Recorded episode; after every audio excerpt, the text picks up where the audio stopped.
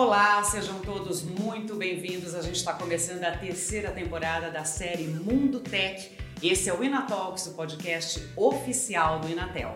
Eu sou Daniela Lemos e vou estar com vocês numa jornada de seis episódios que pela primeira vez passam a ser transmitidos em vídeo também no canal do Inatel do YouTube.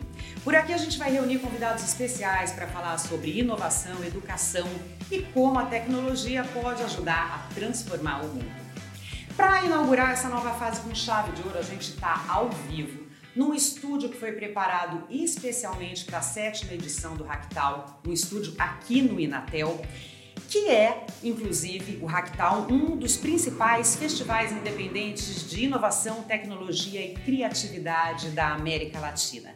São quatro dias em que o mundo volta os olhos para Santa Rita do Sapucaí, no sul de Minas Gerais, e que a gente divulga também o quanto a cidade está ligada à tecnologia e à inovação desde a década de 60. A chegada do Inatel de outros centros de educação contribuíram para transformar Santa Rita em um dos ecossistemas de inovação do país mais importantes. São 160 empresas de tecnologia, o que fez, inclusive, que a cidade ganhasse até o apelido de Vale da Eletrônica. E é com esse assunto que a gente vai iniciar essa terceira temporada. Vamos explorar as conexões que transformam educação, tecnologia e colaboração. E vamos falar como esses pilares são essenciais no caminho para a inovação. Então, fique ligado com a gente. Inatalks, o podcast oficial do Inatel. No programa Mundo Tech, você acompanha especialistas em conversas sobre temas em alta no mercado da tecnologia e inovação. Inatel o futuro não tem hora, mas tem lugar. Para o nosso primeiro encontro nessa temporada, eu recebo aqui João Rubens Costa, que é engenheiro, empreendedor e um dos fundadores do Hacktown, né? João, muito obrigada pela presença hoje com a gente. Que isso, eu que agradeço. Tem comigo também aqui na mesa, para o nosso bate-papo, Luiz Serafim, diretor da World Creativity Organization, palestrante, especialista em inovação, autor do livro O Poder da Inovação. Serafim, seja muito bem-vindo. Obrigado, uma alegria participar do papo com vocês. E aqui ao meu lado está o professor Nazaré, professor Carlos Nazaré Mota Marins, diretor do Inatel, segunda vez que a gente está junto aqui, né, professor? Professor é doutor em engenharia elétrica, mestre em telecomunicações e engenheiro eletricista, formado também aqui pelo Inatel. Muito bem-vindo, professor. Obrigado, é um prazer estar de novo com você, né, num papo tão legal. Gente, vamos começar falando dessa palavra que é chave para o nosso bate-papo, que é a palavra inovação, porque a inovação é usada com fre muita frequência né, no mundo corporativo, só que em alguns momentos usado de uma forma distorcida, equivocada. Serafim, eu vou começar pedindo então para você ajudar a gente a entender quando é que a gente pode de fato dizer que uma, uma atividade é inovadora, que uma ideia é inovadora, e aí aproveitar para contar um pouquinho desse ecossistema de inovação como esse aqui em Santa Rita do Sapucaí, por favor. É, começamos já com uma pergunta que eu adoro na minha jornada longa de agir, porque a gente tem que fazer inovação para depois também compartilhar e contar, mas tem que ser coerente com a prática. E eu tento sempre levar essa mensagem de alguém que viveu em organização 30 anos para desmistificar algumas coisas, quebrar uns fetiches, uns clichês que foram gerados. Então, inovação, de uma forma muito resumida, é um processo de criar valor, criação de valor percebida. Começa, como muita gente nas palestras, aulas fala, a inovação é, é a mudança, é, é, é trazer algo de originalidade, de ineditismo. E, sim, precisa de uma ruptura, né, de um, uma quebra de paradigmas, de escutar outras fontes, aumentar as bolhas que a gente vive para trazer esses conteúdos e questionar e transformar as coisas. É o princípio inicial da criatividade, potencial humano que todos temos, quem está ouvindo a gente, todos nós temos. E aí vai para um estágio de colocar isso em prática, para desenvolver o protótipo, o modelo de negócio, o layout, o processo, etc. Que é um estágio, digamos, de invenção. Agora, para chamar de inovação, é só quando se cria o valor percebido, aquela coisa nova que está sendo proposta, aquela nova proposta de valor, as pessoas olham e interpretam aquilo que é superior ao que faziam antes. Uhum. A gente sempre faz de um jeito, mas uma hora essa novidade ela vai e ela é melhor do que eu fazia antes. Então eu abandono e aí eu compro, eu incorporo, eu passo a utilizar se eu vejo esse valor percebido. Não para quem está desenvolvendo, para o ser humano. Então, a gente precisa sempre ter essa fonte do ser humano e das necessidades humanas. Quando a gente faz isso, inovação, letras garrafais, criando valor, gera impacto, gera resultado. Gera, como Silvio Meira gostava de falar, né, mais e melhores notas fiscais. Se você for uma empresa, se você for uma ONG, uma OCIP, lá você vai doer mais córneas. Se você está tra trabalhando em recursos humanos, você está lá com um ambiente mais diverso, mais engajado, enfim, N formas de mensurar impacto. Inovação tem que gerar esse impacto. E complementando com a história de ecossistema uhum. de inovação, se empresta da biologia o que é um ecossistema, né? Conjunto de comunidades que interagem, se complementam, criando um ambiente ali estável, de equilíbrio, autossuficiente. Quando a gente fala de inovação numa empresa, é legal, é o que a gente sempre fala, você precisa criar um sistema de inovação. Todo mundo cria alguma inovação em algum lugar, mas você não se torna uma empresa inovadora. Você precisa ter um sistema alicerçado por cultura. Quando a gente eleva a altura e começa a olhar para o país, para uma região, para Santa Rita do Sapucaí, para o Rio Grande do Sul, para o Nordeste, Aí você está falando de ecossistemas, uhum. que tem que ter infraestrutura, você tem que ter investimento, você tem que formação de pessoas, como é o caso aqui de Santa Rita do Sapucaí. Você tem a escola técnica. Eu me emocionei conhecendo o professor Nazaré mais detalhes da história que já me emocionava antes. Mas tem a escola técnica, tem o Inatel, aí tem os empreendedores talentosos. É um coletivo em torno coletivo, da inovação aí, né? Que é para tornar sustentável e dinâmico aquele ambiente que vai jorrar inovação criando desenvolvimento econômico, social né? e assim por diante.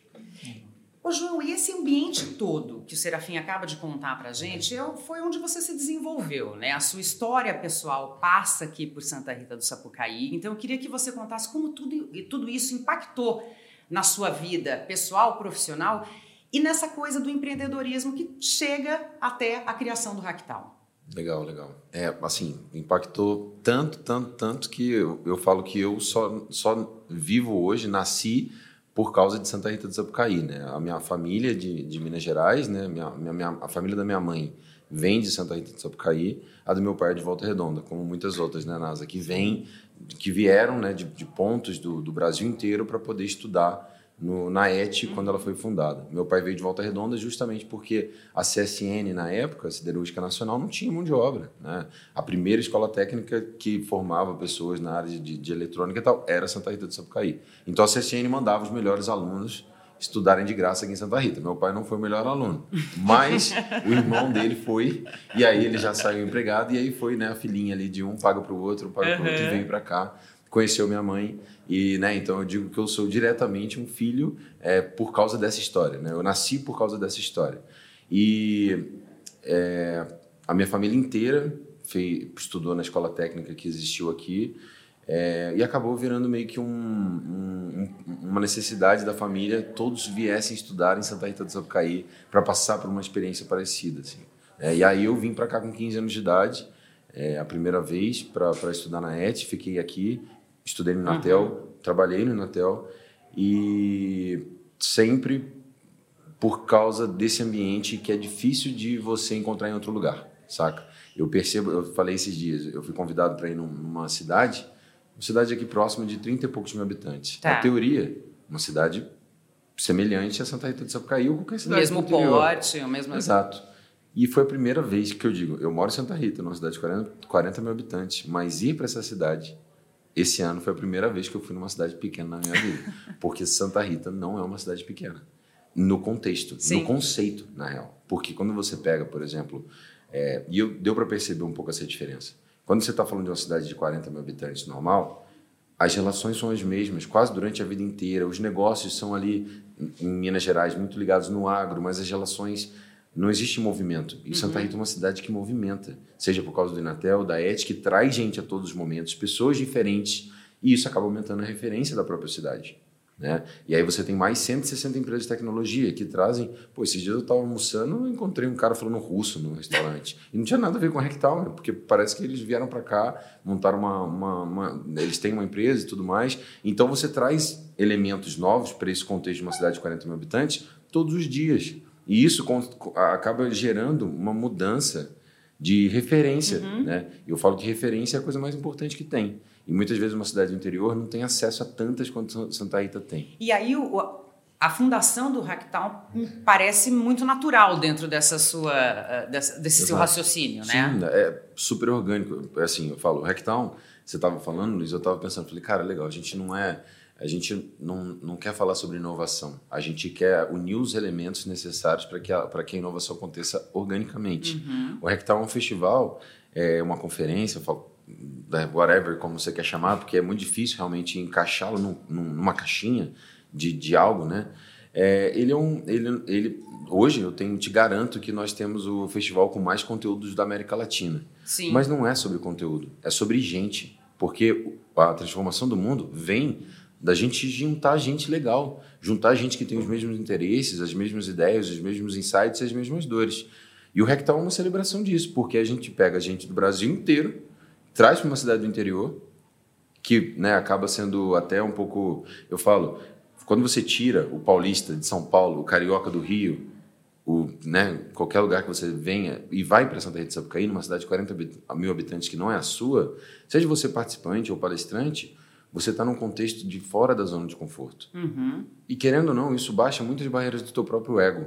E quando isso acontece, você está muito mais aberto a conhecer pessoas que às vezes estão à tua volta todos os dias, e mas você nunca vezes... teve um olhar para essa. Exato. Ah. E aí as conexões e as possibilidades elas aumentam muito. E isso acontece porque está todo mundo querendo se sentir mais confortável num ambiente que é uma cidade que está sendo invadida por gente toda hora, tanta gente legal, e as possibilidades acontecem. Assim.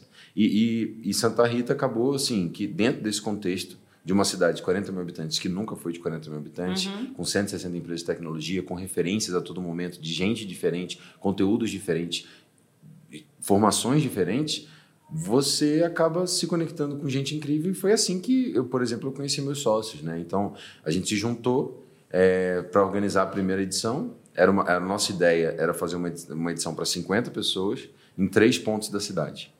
E aí a gente falou, pô, tá ótimo, três barzinhos, 50 pessoas, vamos, vamos fazer a primeira edição. Isso aí foi 2015, 2016, eu nunca lembro.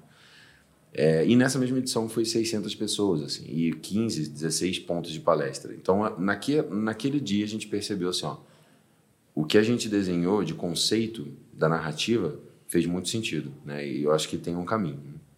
Acho que na, na fala do João, professor Nazaré, ele já traz muito de como o Inatel impacta mesmo, né? Impactou para a cidade, impactou para o desenvolvimento da, da questão do, do olhar para a tecnologia, inovação e tudo mais na cidade.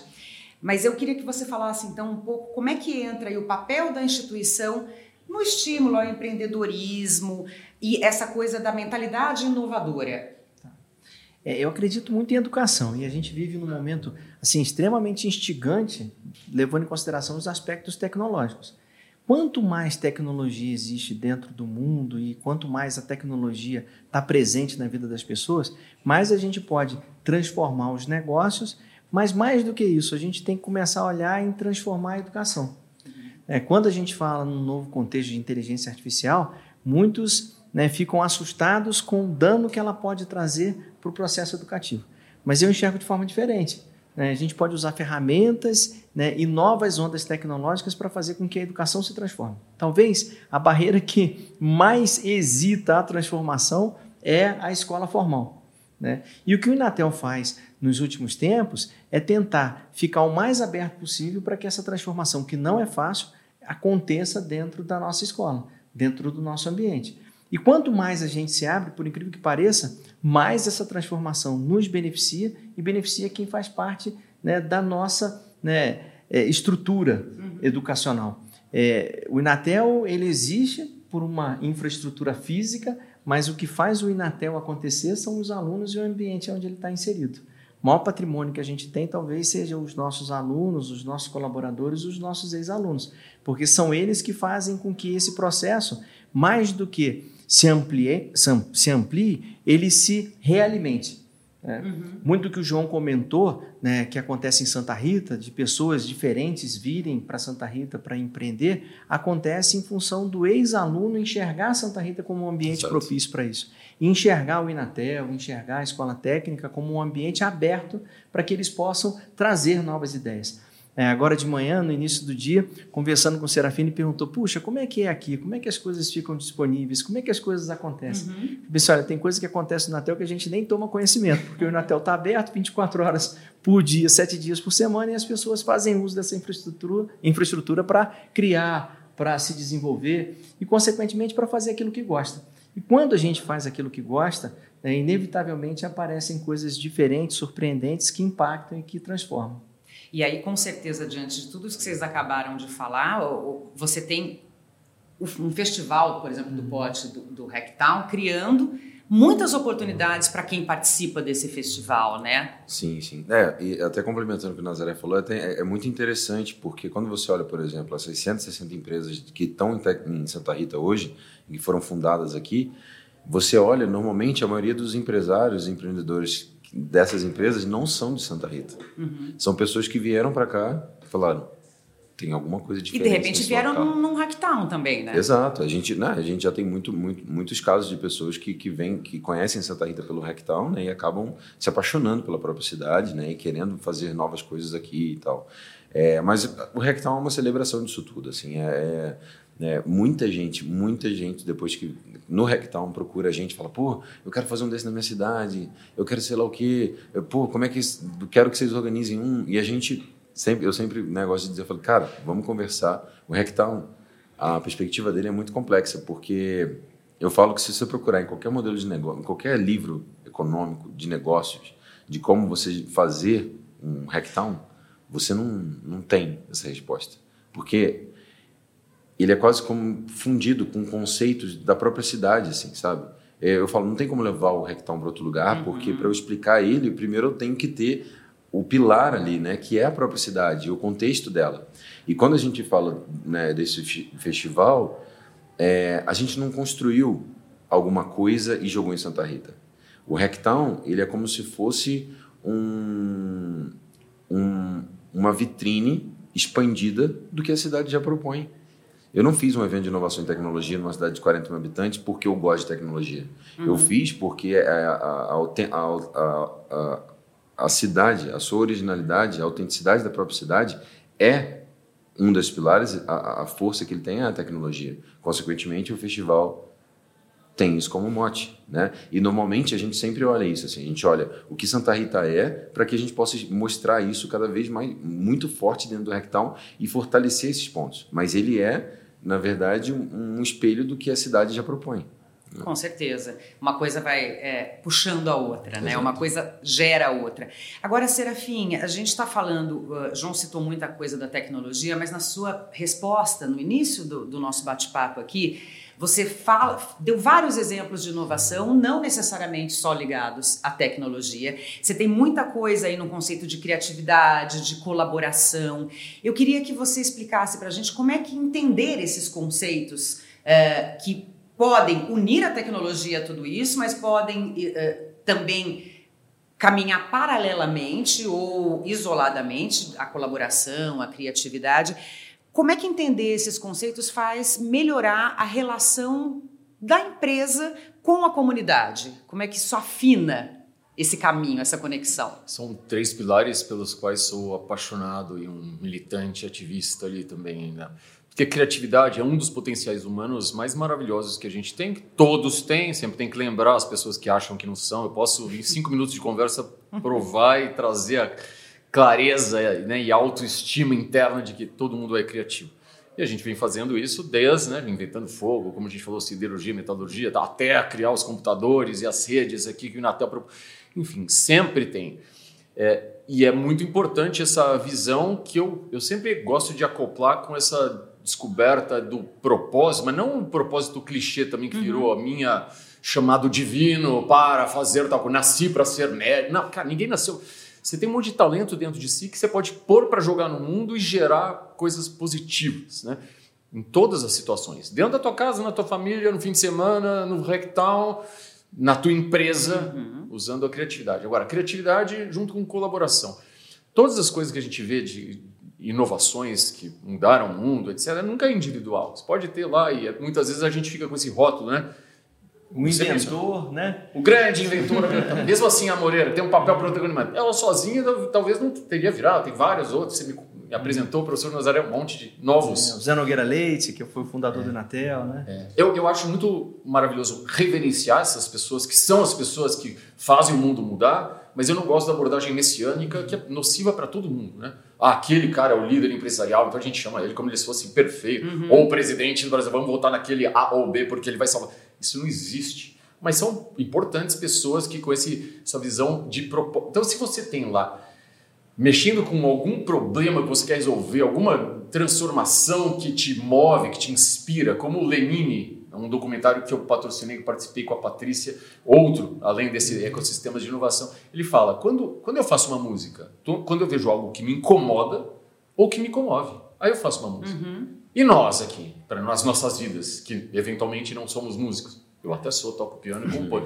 Mas cara, eu vejo alguma coisa que me comove, me incomoda. Eu quero mudar isso, eu quero trazer, eu quero transformar Santa Rita, enfim, alguma coisa assim. Então, e sempre é coletivo.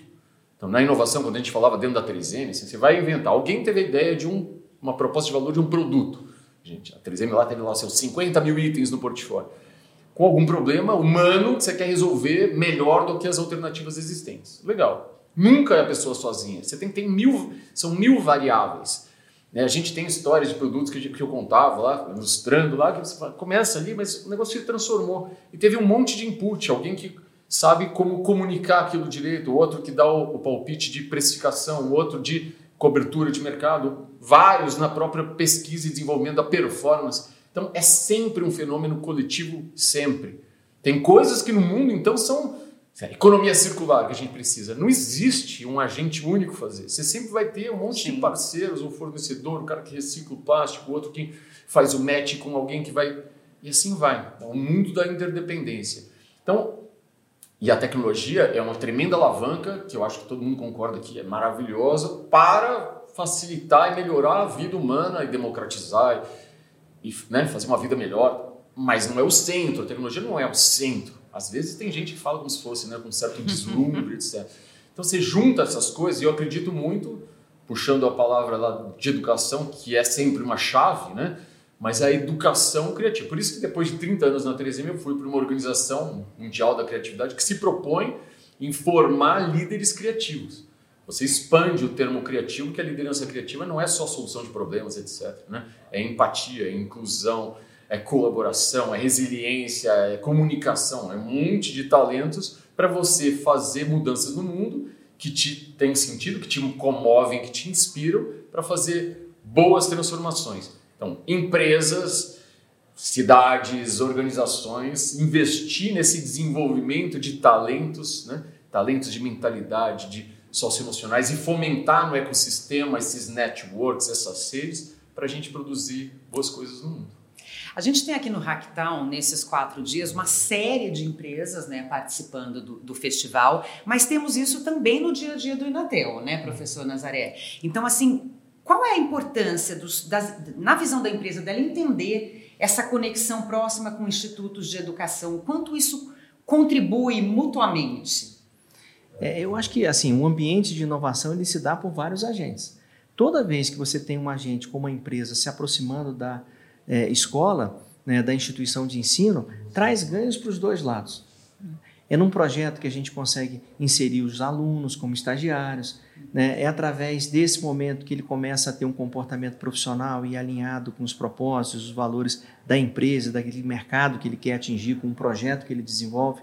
E aí, consequentemente, a gente não consegue medir todos os ganhos, mas os ganhos são muito grandes, porque essa sinergia, por si só, ela atinge não único exclusivamente o alvo, o objetivo daquele projeto, mas todo mundo que faz parte da cadeia. Né? Desde o estagiário até né, o desenvolvedor, que é o responsável pelo projeto, passando pelas equipes de marketing, pela equipe de distribuição de produto, pela cadeia de valor que se estabelece dentro desse contexto, todos eles são impactados com uma nova proposta, com um novo né, tipo de trabalho. E eu acho que essa sinergia acontece em Santa Rita já há bastante tempo. Né? Quando uma empresa nasce dentro do Inatel, inevitavel, inevitavelmente ela leva dentro de si né, uma visão diferente do Instituto. Né? E mais para frente, quando ela se desenvolve, quando ela cresce, ela acaba lembrando que lá na sua essência existem valores é, que nasceram né, dentro do Instituto que podem contribuir novamente. Uhum. E é por esse motivo que a gente vê muitas vezes a empresa nascendo, se desenvolvendo, às vezes se distanciando, mas voltando a trabalhar em conjunto conosco, porque esses vínculos passam a ser muito, muito fortes. E o Ractal, ele está trazendo uma nova dimensão, uma nova forma de enxergar o contexto de Santa Rita. Porque Santa Rita, por muitos anos, ao longo do desenvolvimento, ela se deu pela presença de pessoas que eram de outras cidades, vindo estudar e descobrindo que aqui era um local adequado, fértil para criar e se desenvolver, né? e, consequentemente, nasceram as empresas. Mas com o Ractal, a gente começa a trazer outras empresas que não necessariamente nasceram em Santa Rita, mas começam a enxergar Santa Rita como uma possível parceira. Uhum. E enxergar Santa Rita da sua forma integral. Ser parceiro de Santa Rita significa ser parceiro do Ractal, ser parceiro do Inatel, ser parceiro da escola técnica, ser parceiro das empresas que já estão em Santa Rita. Né? E a partir de Santa Rita, né, ter uma conexão que talvez coloque essa empresa em contato com o mundo. Como o João comentou, a gente é pequenininho e está incrustado no sul de Minas. Mas a gente pode dizer que Santa Rita é uma esquina com o mundo, é uma esquina do Brasil com o mundo. E eu acho que essa sinergia, quanto mais é, intensa e com atores né, que se entusiasmam, que se empolgam com esse tipo de papel, né, mais ganhos a gente traz para a comunidade como um todo. E o Ractal é justamente isso. É um agente que se empolga, que se envolve, que acredita que aquele sonho da Cia Moreira, né, do Zé Nogueira Leite, são sonhos que se transformam, né, mas que nascem todo dia. Maravilhoso isso, né, professor? É. Agora, você usou uma, um, um, termo aí de que Santa Rita é uma esquina com o mundo. Então vamos uhum. aproveitar essa analogia para falar de um cenário mundial uh, de olhar e de incentivo para a inovação. Uhum. A gente sabe que, infelizmente, o Brasil, apesar da gente ter essa, aqui em Santa Rita, esse ecossistema tão rico, tão diverso, que traz benefícios tão grandes, ainda, queria saber a opinião de vocês, ainda é um país que investe pouco nessa cultura de inovação, comparando com outros países do mundo? Queria que vocês opinassem sobre isso. Bem, é, eu acho que investe pouco, né?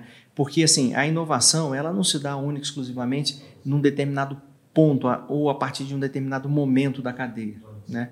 A gente tem que começar a pensar um país onde, para formar um engenheiro, você não precisa de 5 anos.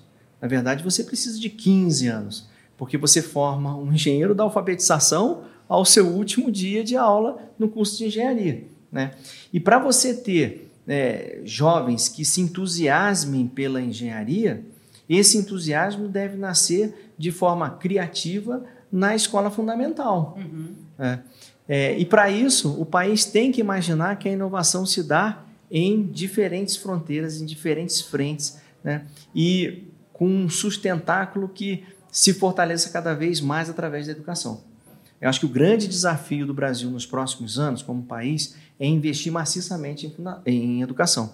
E às vezes as pessoas me perguntam assim, mas é, que tipo de educação? E às vezes é, as pessoas se surpreendem com a minha resposta. Eu não acredito que o Brasil né, se desenvolva nos próximos anos é, investindo maciçamente em ensino superior e tecnologia. Não, o Brasil vai se desenvolver investindo em ensino fundamental e metodologias que façam das nossas crianças crianças criativas, crianças inovadoras, que vejam né, o percurso como um percurso de criação, um percurso onde eles vão ter a possibilidade de ter uma vida feliz, contribuindo com aquilo que o ser humano, que o meio ambiente necessita. Né? Acho que esse é o grande desafio. Vocês enxergam alguma outra barreira ou desafio nessa coisa do estímulo à cultura da inovação? Cultura de inovação dentro das empresas é, é o desafio, né? Porque para você se manter numa jornada que inovação é uma jornada infinita. Então, eu, por exemplo, criei lá um projeto de patrocínio que era a Mostra 3M de Arte. Ela, tem, ela vai para o 12 ano. Então, é legal porque inovação não é só transgressão diária você tem que ter uma certa conservação, inclusive para ganhar um grau de maturidade, de amadurecimento, mas sempre se reinventando. Imagina que o João aqui do meu lado vai falar, o rectão, ele nasceu assim, aí no outro ano a gente quer mudar, no outro... Então ele conserva vários princípios e valores e vai se transformando. Então, dentro das organizações, falando de organizações, desenvolver essa, esse alicerce, né? porque inovação é, é um fenômeno sempre sistêmico. E eu tirei o elemento de cultura, que era um dos elementos do sistema, para colocar como o alicerce. Ele está fora, ele é maior, porque sem a cultura, que é essa mentalidade de crescimento, de transformação, para não ficar fazendo sempre o que eu faço, tem que fazer muito bem, mas eu preciso evoluir de acordo com as expectativas que mudam sempre, as novas tecnologias, legislações, expectativas, né? Então esse esse caminho dentro das empresas e com um ambiente de segurança psicológica, que é super importante, a, ideia de tolerância ao erro, o aprendizado contínuo. Então, essa, essa é um tremendo desafio que a gente precisa desenvolver nos nossos talentos, nas lideranças todas, para fomentar esse ambiente de negócios tal. E com a educação sempre com esse papel-chave. Eu, quando falava, olhando para o Brasil, as barreiras, os desafios, se a gente olhar, a gente vai ver aqui na estatística, a gente está mal no ranking de inovação, de competitividade, que investe menos, isso é um fato. Uhum. Como eu, bioquimicamente, eu acho que nasci com uma coisa mais otimista e esperançosa, então eu olho e sempre tentava olhar com a, com a esperança. Então, por exemplo, esse documentário que a gente acabou de lançar aqui né, no, no Rectown, dentro do Inatel, fala de ecossistemas de inovação. Então, já navegou por né, quase uma dezena de ecossistemas. Aí você vai estudar a história delas, é sempre muito bonita e cheia de dinamismo e de esperança, que tem lá no sul, em Porto Alegre, tem em Santa Catarina, tem no Porto Digital, tem em Manaus, e assim vai. Fora desse, a gente nas redes sociais falando do documentário, tem várias pessoas de outros ecossistemas falam, e eu? Eu também estou aqui, eu estou aqui no São Pedro Vale, eu estou aqui no né, Três Colinas, enfim, vai, vai falando, tem, tem enredo para fazer uma série né, nas redes sociais lá de temporadas de ecossistemas muito, muitos desafios, muita falta de recursos, investimentos, atores, né, atrizes que têm que se concatenar ali para fomentar e dinamizar o que a gente chama de ecossistema. Mas é muito legal de ver esse lado positivo. Tem muita coisa acontecendo e se comparar com 10 anos para trás, tem muito mais gente, tem muito mais incubadora, aceleradora das as universidades, algumas empresas em inovação aberta, né, transformações em educação, muita coisa para melhorar, mas Estamos lá e todo mundo que está ouvindo faz parte, é um agente importante dessa transformação da sua comunidade, do seu ecossistema. É uma, uma convocação para que todo mundo participe dessa transformação, né? Convocação. e aí eu pergunto: se, se todo mundo precisa participar dessa transformação, significa que todo mundo precisa entender essa coisa da mentalidade. Vamos falar agora para quem está entrando no mercado, para quem quer se capacitar, para que a gente tem sempre né, essa preocupação uhum. aqui no, no nosso podcast. Essa mentalidade inovadora que a gente está falando ser tão importante aqui para em diversas áreas, é alguma coisa que pode ser treinada? Eu acho que sim. É, e assim, a inovação é, é, Existem pessoas que são naturalmente mais inovadoras do que outras. Né? Uhum. Né? Mas existem pessoas que escolhem um determinado assunto e resolvem ser muito boas naquilo que fazem. E se elas estão dispostas a colocar à disposição aquele conhecimento né, e aquilo que elas desenvolvem para o contexto geral, né, isso já é uma grande contribuição para a inovação. Não necessariamente a gente precisa fazer com que todo mundo saiba muito bem o que é inovação, mas se todo mundo entender né, que fazendo bem feito, né, usando criatividade, colocando à disposição né, do, do ambiente em que ele está inserido, aquilo que ele desenvolve, para que o todo se desenvolva, é, eu acho que essa é o, a mensagem mais forte da, da inovação. Né? Tem muitas histórias aqui em Santa Rita de pessoas que desenvolveram coisas bem legais e durante o processo de desenvolvimento não estavam preocupados se estavam inovando, se estavam fazendo coisa não diferente. não estavam nem atentas a esse conceito, mas estavam fazendo. Exatamente. Estavam assim, é, bem ligadas no, no, no, fazer, porque estavam gostando de fazer uhum. e sabendo que aquilo que eles estavam fazendo poderia trazer benefícios. Né? Benefícios pessoais na criação de uma própria empresa, mas benefícios para o mercado que ele enxergava importante é, de ser transformado.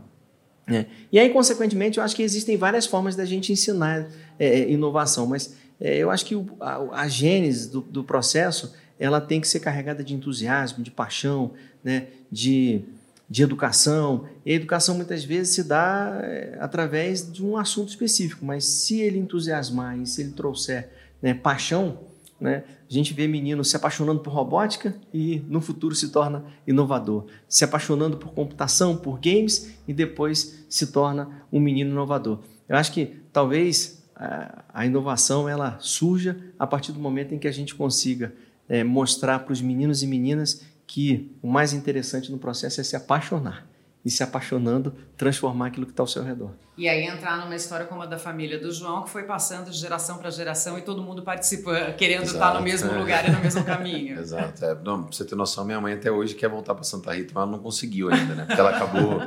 É, né, ela tem uma empresa no Rio de Janeiro também, mas o sonho dela é que ela falou, pô, quero muito voltar. Assim, a vida ainda não permitiu, mas ela, ela busca voltar em breve. festival ela vem. Ah, não, e tá por aí. Né? Já cruzei com ela umas cinco vezes aí. Sabe uma, uma, coisa que eu ia complementar nessa história, que eu acho super dá para a gente ensinar, e é um dos mil propósitos meus, uhum. mutantes. A gente sempre tem que ter uhum. muitos, não é um propósito, muitos e mutantes, porque muda a sua vida, você vai mudando. E é justamente tentar desmistificar e colocar muito tangível. Assim, inovação é criação de valor. Logo, alguma coisa que me incomoda e me inspira, eu quero trabalhar e conhecer mais aquilo, vou mergulhar naquela uhum. história. Aí você tem um mapa. O primeiro é entender o que é necessário, o que, que é, o que, que eu posso melhorar. Então, porque ficou muito fetichizado e muito palestrante, né, o empreendedor de palco que fala sobre inovação, como se fosse um negócio meio abstrato. Você está trabalhando na área tal que te comove, lá te inspira, vai lá e mergulha. Então é, é pé na rua, né? Tipo, é tá na rua na a vida real. Aí você vai lá. Então, por exemplo, meu filho usa cadeira de rodas. Você quer, você é uma empresa fabricante de cadeira de rodas e você quer melhorar, inovar, não é abstrato, não vai Cara, vai lá e me acompanha, acompanha Exatamente. vários pais e famílias. Aí você vai encontrar. Vai para a prática da coisa, para vivência, né? Tem uma lista de é. coisas que você vai falar assim: eu podia fazer isso melhor, uma cadeira mais leve, uma bateria que dure mais, um serviço de assistência 24 horas, se quebrar a cadeira. Eu eu posso, eu quero agora, gostaria de conectar para dar consultoria de graça para esses caras, porque uhum. é um monte de coisa que pode fazer. Então não é abstrato, ah, o que, que eu vou inovar, o futuro, o IA. Não, cara, primeiro, vai lá, tem um bilhão de coisas ali na tua frente, se você quiser, uhum. se tiver essa abertura para melhorar o mundo ali, ali, um monte de ideia. Não precisa, às vezes, eu adoro ir em lugares para falar, ah, você vai numa autarquia, numa empresa pública, e tem lá dentro gente da área de contratos, ou da área de licitação, ou da área de crédito e cobrança. Cara, você pode inovar. Você pode, eu tento explicar, na tua área, você não uhum. precisa inovar um modelo de negócio da Sabesp, mas o que, que, você faz? O que, que é criar valor para os teus clientes internos que seja? Então, essa é uma grande... E aí você vai ensinando e aprendendo a esse mundo, a, a outra parte da inovação, que inovação não é um fim em si mesmo. Eu não tenho que inovar por inovar. Uhum. Você vai olhar e mergulha de novo. Vou aprender quais são os sinais do futuro, os futuros prováveis. Os vários sinais, a gente tem lá as várias metodologias, se quiser, mas pô, vai para o mundo e vai escutar o que está acontecendo. Aqui, aqui no Hackathon você vai escutar um monte de coisa que está acontecendo pelo mundo. Bom, o que, que você, na tua área, se você é de gestão de pessoas, se você é de e-commerce, você vai ver o que está acontecendo. O que, que você está fazendo um plano daqui cinco anos na tua empresa, o que, que você quer? O que, que você vai precisar de investir em pessoas, em talentos, em recursos, plataformas? É lá, é outro mapa que você vai criando. E essa mentalidade sempre que você não pode ficar fazendo a mesma coisa, porque o mundo está mudando sempre. Uhum. Né? Então eu lembro, eu gostava de contar essa história de escutar música. Vocês escutavam música, lá o bisavô de vocês escutava música ao vivo lá no século XIX, porque não tinha uhum. reprodução mecânica. Aí depois você vai, tem a vitrola, aí você tem o rádio, aí eu adolescente, não sei você, professor Nozan. Walkman. Walkman! Cara, a gente fazia playlist na época. Só fazia playlist ali, no cassete, gravando no cassete, exatamente. Beleza, tal. Daí você vai para um CD. E, e, cada época dessas, uhum. cada, nesse mercado, cada vez mais curto. E a empresa que liderava, a RCA Victor foi, a Philips foi, saiu, uhum. a Nokia foi, saiu, a Sony foi, saiu. Hoje é o Deezer, o Spotify. E amanhã, com certeza vai ser diferente. Alguns mercados mais lentos e outras não. Então a gente também ensina essa história, dá esse choque para falar, cara, o que, que eu, eu tenho que criar meu, os meus mapas com as pontes para o meu futuro desejável. E assim vai. Gente, vocês três estão no documentário Ecossistemas da Inovação, né? o documentário que mostra 10 polos, entre eles Santa Rita do Sapucaí, foi, teve também a premiere do documentário hoje de manhã, né? Hoje aqui manhã. no, no Hacktown. É. Ele vai ser lançado em São Paulo também. Então vocês têm uma vasta experiência para responder a pergunta que encerra o nosso bate-papo, essa conversa ao vivo aqui da, da, da, nossa terceira temporada da série Mundo Tech. Que assim, o que, que vem aí pela frente? O que, que vem para o futuro e como é que as pessoas devem se preparar para acompanhar esse desenvolvimento? É muito difícil falar o que vem pela frente. Mas eu Bolinha tenho de cristal, é, professor Nazaré. Mas hoje, hoje lá com, com o Serafim, a gente estava comentando um pouquinho sobre isso. Né? Sempre me perguntam assim, é, Nazaré, chegou, já chegou numa saturação, né? É, tem muita coisa para acontecer pela frente. Eu acho que toda vez que nasce uma pessoa diferente, né, inevitavelmente surge a oportunidade divina né, de termos a partir daí muitas novidades, muitas inovações. E como isso acontece todo dia, né, eu acredito que as tecnologias vão continuar surgindo, o mundo vai se tornar cada vez mais digital. A fusão entre o mundo físico, o mundo biológico e o mundo digital é uma tendência irreversível. E o uso da inteligência artificial dentro desse contexto de mescla do mundo biológico, físico e digital vai ser cada vez mais intensa. Isso vai trazer muitas comodidades né, para o ser humano como um todo, mas ao mesmo tempo vai trazer muito desafio. E eu acho que o grande desafio é a gente, como país, é imaginar a transformação da nossa sociedade para que ela desfrute dos confortos que esse, esse momento disruptivo pode trazer. E um grande desafio é a educação. É, eu tenho visto numa velocidade muito grande a forma de trabalhar mudar de, de maneira absurdamente grande. É, ontem, voltando de São Paulo, eu parei num, num, numa lanchonete. Né, e na, nessa lanchonete tinha uma moça né, fazendo a cobrança né, e seis terminais com totens de cobrança automática. Então, significa que a tecnologia está tomando espaço. Mas significa que está faltando espaço para as pessoas? Não. O espaço existe. As pessoas que têm que se transformar né, para que possam se adaptar a esse novo mundo. Então, sou muito otimista com relação a essa interatividade que vai existir nos próximos anos e acredito que né, é um abrir de oportunidades todos os dias. Maravilha, João. É, isso que o Nazaré faz todo sentido e eu, eu gosto muito, né, e a gente até reflete isso no Hacktown, que é, a gente sai de uma lógica de tentar construir um evento ou uma conferência é, que tenha uma jornada do usuário ali que seja ideal, uhum. perfeita. É, no Hacktown a gente não trata dessa forma, a gente trata na individualidade. Né? Então a gente cria opção para que as pessoas possam buscar as suas próprias respostas. O mundo, que é cada vez mais volátil, incerto e blá blá blá, como a gente, né, os buzzwords do mercado, é, traz para mim numa reflexão que faz muito sentido, que as respostas elas são muito individuais, saca? Elas não são mais padrão para todos. São respostas individuais e as pessoas têm que buscar suas próprias respostas, né? E muitas vezes as pessoas falam do que o Hacktown vai tratar. E eu falo depende do que você quer, porque ele vai te trazer as respostas que você busca ali às vezes no teu no, no, sem sem você saber no seu interior ali, porque vai te guiar para algumas palestras. Mas o que eu quero dizer com isso? É que no, até no Hacktown, a gente, eu falo que a gente não se propõe a ser um, um evento de respostas como a, é justamente essa. O que é o futuro? Eu não sei. O que eu me proponho, o que eu gosto, é de colocar a gente junto para que elas possam descobrir junto as respostas que a gente ainda não sabe, sabe? E provocar, né? E provocar. Então, eu acho que é muito sobre isso, assim, né? A gente está aberto ao que vem. A gente nunca vai saber, vai conseguir prever, sei lá o quê, mas a gente consegue é, discutir, sabe? Eu acho que essas discussões que vão, que, que vão não só gerar as inovações revolucionárias, transformadoras, mas também nos preparar para o que tem, sabe? Serafim? Então, se a gente olhar o futuro, a gente vai encontrar essas grandes mega tendências né, que transformam o mundo. Então, a convergência física e digital, o professor mencionou, e tem as mudanças demográficas, sociais profundas, a gente tem aquecimento global, escassez de recursos, são essas grandes forças que estão fazendo, pressionando para que a gente né, faça alguma coisa a partir disso, né? E, e, tem um monte de desafio nessa história. Aí falou, que, como nós podemos nos preparar? Eu acho que a gente está numa era que autoconhecimento. Então, o que, que cada pessoa pode fazer? Vai lá e olha para dentro com as mil formas que existem, a terapia, a filosofia, a religião, o que for bom para ti, mas para você se conhecer melhor, se ver, ter a meta consciência, olhar para si para tentar se transformar reduzir né, inflexibilidades e rigidez e etc. E descobrir, inclusive, esse, o que te comove, o que te inspira para jogar a sua energia boa.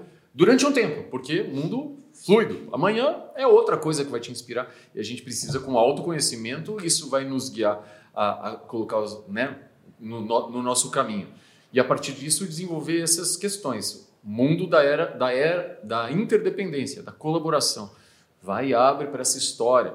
Aumenta tua o lifelong learning, ou lifelong change, que eu gosto mais, mas enfim, é essa história. O mundo muda toda hora, aprendizagem constante, abertura para o mundo, né? aumentar a expansão. A gente sempre vai estar em bolhas, mas aumentando, né? É, e esse, esse espaço de conhecimento, de experiências. E por fim, é, eu gosto muito da, dessa, assim, da visão que a gente sempre fala de inovação, que inovação sempre olhar o ser humano no centro. Virou essa história, o customer centricity, a palavra também é outra buzzword famosa. Que é verdade. Então a gente, eu falei lá no começo. Então inovação é isso, criar valor, desde que você perceba uhum. que é melhor. Mas tem um grande amigo lá que de vez em quando me provoca, ele fala, cara, mas não é só. É, é um mundo, não fica essa história antropocêntrica ali do, do ser humano. Hoje a gente tem que olhar, é o ecossistema como um todo, é o planeta como um todo que a gente possa se transformar e ter essa capacidade, essa gana, esse propósito de colaborar para fazer um, um, mundo, portanto, né, mais inclusivo, mais empático, né, mais com essa visão, abordagem holística de transformação justa e boa para todos. Gente, eu só posso agradecer a presença de vocês três aqui nessa nossa reestreia. Estamos de volta com a série Mundo Tech e, e agora em imagem também. Muito obrigada pela presença de vocês três. A terceira temporada da série Mundo Tech tá aí para você conferir. Acompanhe todos os nossos próximos episódios, lembrando que eles vão estar disponíveis agora também no YouTube. Então, confere que sempre tem conversa como essa que acabou de acontecer, um bate-papo que vai sempre agregar, trazer informações novas. Então, não perca os próximos episódios. Inatel, Centro de Ensino, Pesquisa e Desenvolvimento que há mais de cinco décadas mantém um papel pioneiro no país na formação de profissionais em projetos de tecnologia. E eu espero você no próximo episódio. Inatel. O futuro não tem hora, mas tem lugar.